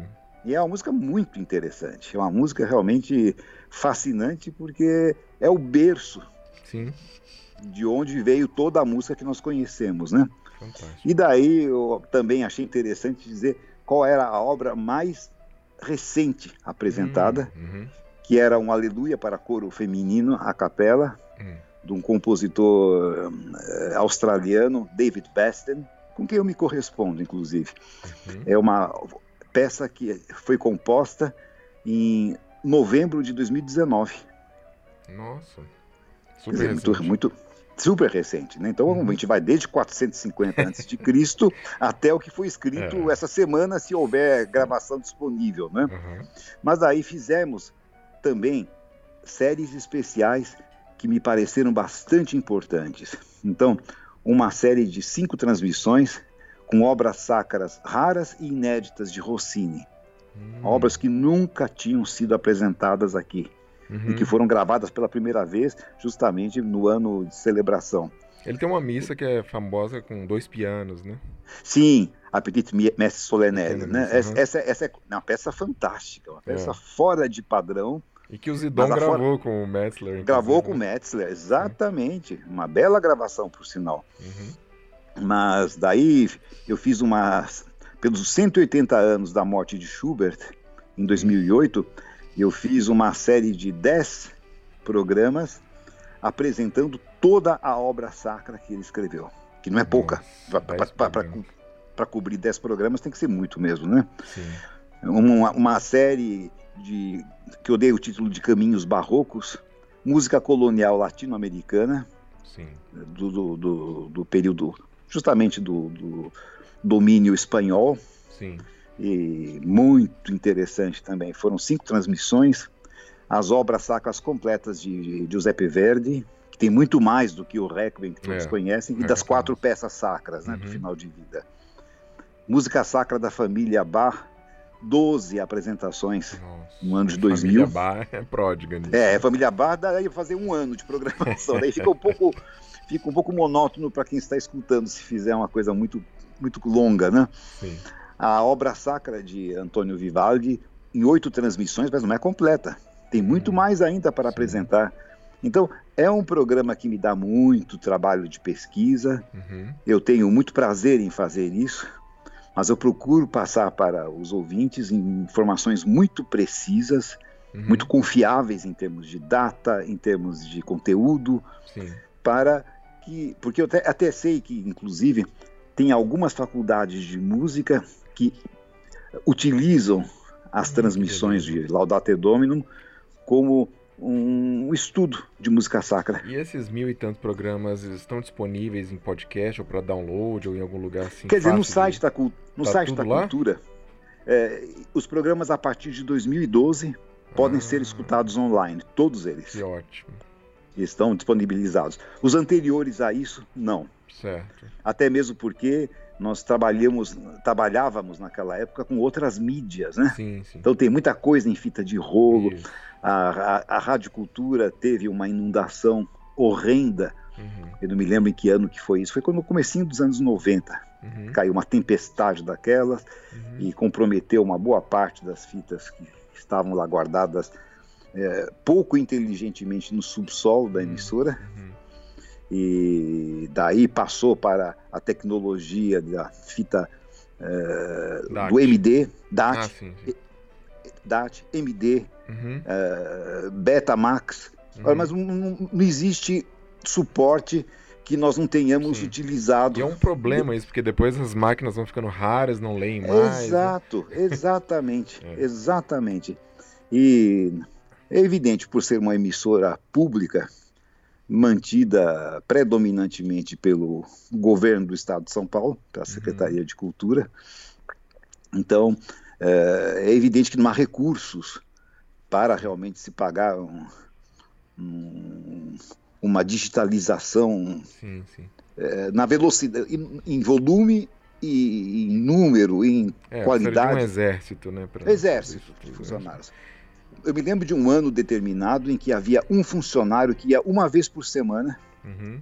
passava lá o dia, uh, digitalizando alguns LPs, mas você pode imaginar que a quantidade que eles têm é uma uhum, coisa assim, uhum. formidável, né? Mas no geral, eu, os programas estão lá e para quem se interessar é muito fácil. É culturafm.com.br. Pronto, acabou. Perfeito. Já vai ter acesso. Para finalizar essa parte do nosso depoimento, você poderia talvez então dar um depoimento também sobre a Rádio Cultura que é uma instituição cultural aí de São Paulo, né, da qual você faz parte, obviamente, mas é, que se interliga de muitas maneiras aí com a música de São Paulo, né? Se você quiser falar alguma coisa sobre Claro, claro. Eu quero falar a respeito desse é, projeto que, no fundo, tem uma história bastante bonita, uhum. que quem alavancou a criação da radiocultura era justamente o Sérgio Viotti, uhum. que foi um grande nome aqui da, da locução uh, do Brasil. Sim, ele era a voz da radiocultura. Né? A voz da radiocultura. Que falava então, crivado de pausas, né? Isto, bem pausado. Bem, se eu, se eu, falasse como ele, evidente, eu seria um grande locutor, coisa que eu não sou Sim. e nem pretendo ser mas eu teria gravado metade dos programas que eu gravei, né? Mas era a voz da cultura. Sim. E ele insistiu para que essa rádio tivesse realmente uma presença já sabendo que as outras emissoras transmitiam música popular dia e noite, Sim. em profusão. Então, que achava redundante a cultura também se dedicar a isso. Então, foi, partiu dele essa proposta. Assim é a história que eu conheço. Sim. Se alguém souber alguma coisa mais detalhada do que isso, eu fico Você grato. do se... ano? É, foi em 1972, 74. Tá. Uhum. Foi nos anos 70 que isso. E não ah. tem relação com a TV Cultura? Sim, tem a ver. Ah, tá. é, é, é, é, um braço da TV Cultura. Tá. Agora, é evidente que onde existe uma TV, então essa TV ocupa, vamos dizer, 90% dos recursos e da atenção. Sim. Porque tudo que é visual tem realmente um, uma, um apelo muito grande. Sim. Então, a rádio, as duas rádios, a Cultura FM e a Cultura AM, a Cultura AM é dedicada inteiramente à música popular brasileira. Uhum. Mas sempre muito selecionada, sempre com muita Sim. qualidade. Nada. Nada. é, é superficial. Nada é, vai, você não vai escutar funk, você não vai escutar Sim. pagode, não vai escutar axé. Uhum. É música realmente de raiz, música brasileira. Uhum. Mas foi um grande esforço, então, de se criar uma emissora que transmitisse música clássica. De início, ela dividia o espaço. Havia programas que foram se tornando mais numerosos, de música erudita, Sim. combinados com apresentações de música instrumental brasileira. Uhum. Depois, até que chegou um determinado momento, que eu acho que foi nesses anos 70, se não me falha a memória, em que realmente, então, os conselheiros se reuniram e resolveram transformar a Rádio Cultura numa rádio que transmitisse somente a, a música de concerto. Certo. E daí surgiram programas. O programa do Gilberto Tinetti, que era dedicado ao piano. Sim. O programa do Júlio Medalha, que era um programa que discutia vários aspectos da música. Nós temos pessoas que participam desse projeto desde o início. Desde, o, desde, o, desde os primórdios da Rádio Cultura, pessoas que estão lá, portanto, há mais de 30 anos. O Almeida Prado tinha um programa? Ele tinha um programa bastante interessante, por sinal. Uhum. E eu estou agora atrás eh, de um programa dele que também vai ser difícil conseguir encontrar, uhum. porque é, os programas não estão indexados obrigatoriamente por conteúdo, sabe? Sim. Se, se, houver, se o programa tivesse sido preservado, já é um, já é bom o suficiente. Já uhum. é um uhum. ponto de partida, né? Sim. Mas é um programa que ele fez num dos dias que eu tinha acabado de fazer minha, as minhas gravações uhum. e que ele ia falar justamente sobre Messiaen como, como, como professor. Ah, sim. E é um programa no qual ele faz muita menção a mim. Ah, ele, é, acho que até falei isso, que ele dizia sempre que o Messias se referia a mim como Le Petit Vieira. Sim, sim. O, o, o pequeno Vieirinha, o Vieirinha, Vieirinha né? o Vieirinha. Mas ele, tem, ele, teve esse programa durante muitos e muitos anos. Eu pude ouvir uma, um desses programas que é sensacional, que quando a rádio fez 50 anos, eles pensaram né, vários é, programas históricos ali. E do, do Amaral, Perdão, do Almeida Prado. Do Almeida Prado. Desculpa, mano. Eles Imagina. pegaram uma, um episódio, que eu não tinha entendido se era uma, de um programa com muitos episódios ou não, mas tem ali, agora eu já entendi, mas tem ali um episódio, dele improvisando durante uma hora sobre o tema do prelúdio número um do Cravo Bem Temperado, ao estilo de cada compositor da história. Ah, ele fazia isso com uma facilidade. E uma beleza. Fazia... Até Sim, deixa o convite para os ouvintes é, que tiveram essa curiosidade. É, se o piano fosse uma máquina de escrever, uhum. coisa que hoje em dia um, um sintetizador já faz, né? Uhum. Conforme uhum. você toca, ele já vai escrevendo aquilo. Sim, sim. Seriam improvisações é, como obras ah, finalizadas. Sim, daria para né? transcrever essas obras. Daria para transcrever né? isso, como, como uhum. fizeram lá com os grandes organistas franceses sim. do começo do século XX. É uma maravilha, né? estilo de Brahms. Sim, ah, né? ele tinha uma facilidade extraordinária. E agora, eu não estou sabendo se esses programas dele já foram disponibilizados na, na, no, no, arquivo da Rádio Cultura, naquele site que eu mencionei. Sim. Eu precisaria dar uma busca nisso tudo, mas havia um programa específico dedicado à música brasileira, chamava-se Ciranda, uhum. e que procurava apresentar a música brasileira muito variada, de várias épocas. Sim. Olha, na, na verdade, é, tudo isso é um grande esforço. E tem o, porque... do, o do, perdão, do Arrigo Barnabé, né? O Arrigo é, continua, a tônica, super tônica. Super tônica. Participei desse programa dele, foi muito divertido, tivemos uma longa conversa. E é, é interessante porque existe muita variedade dentro dessa programação. Sim. Agora, o que, o que é bastante complicado é disponibilizar todo esse conteúdo, ainda que haja um site, ainda que haja. Porque exigiria um número maior de funcionários. Sim. Quando a emissora teve por teve foi obrigada por cortes de orçamento a manter uma equipe muito enxuta. Uhum. São pessoas extremamente dedicadas que, trabalham feito mouros uhum. para manter essa programação no ar.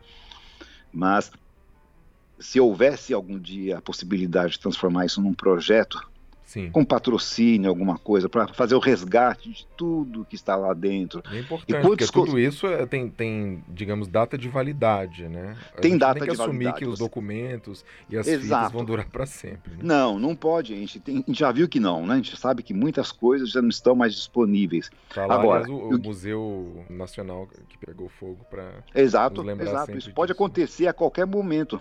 Agora, o que, que você me diz, por exemplo, das gravações exclusivas de concertos que foram feitas pela Rádio Cultura. Sim. Tem é, centenas, se não milhares de concertos. Houve uma época em que não havia um concerto assim mais importante aqui na cidade, uhum. em que, não, em que não, a, a, emissora não mandasse uma viatura com equipamento de gravação. Uhum. Então, isso tudo está lá. Isso principalmente na década de 80 seria? década de 80 até a década de 90. Certo. Aquela gravação que eu mandei a você, por exemplo, do daquele meu trio de infância, aquele ah, trio sim, que eu escrevi. Que foi estreado de... 50 anos depois, né? Depois, é. Que foi to... Isso foi já nos anos 2000 e alguma coisa, né? Certo.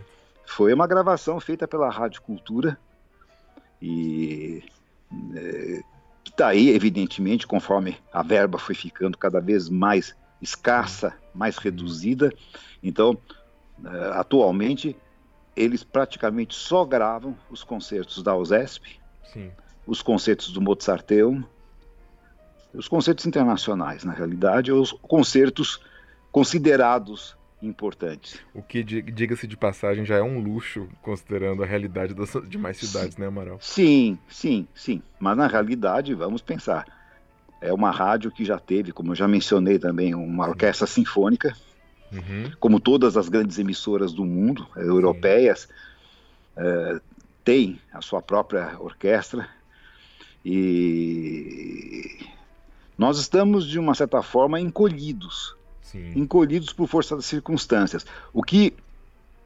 O esforço que se faz, Alexandre, é para que não haja comprometimento da qualidade do conteúdo. Claro.